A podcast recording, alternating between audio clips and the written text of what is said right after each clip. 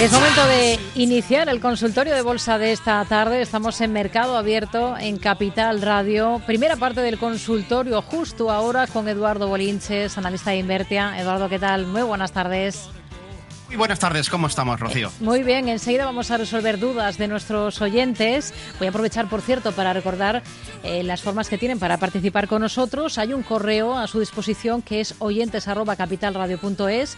Hay un número de teléfono también que es el 91 283 3333 y luego también pueden eh, dejarnos esas cuestiones, esas dudas a través de WhatsApp con una nota de audio en el 687 050 600.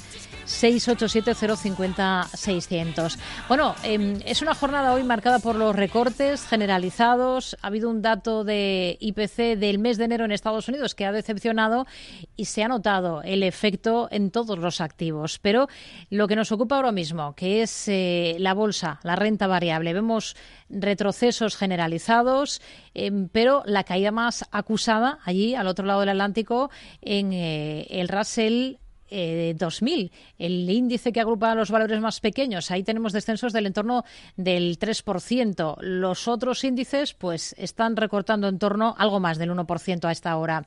Eh, ¿Qué niveles vigilaría? Porque hemos estado muy a vueltas, por ejemplo, en estos últimos días con el S&P 500 y esa cota de los 5.000. Bueno, hoy se repliega.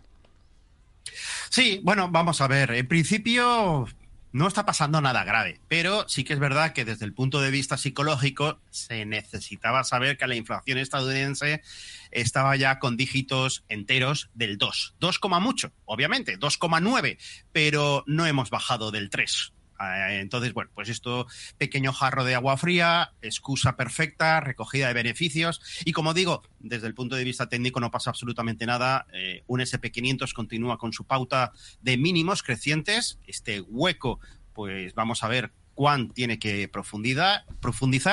En principio, un 4.914 sería un nivel a no perder.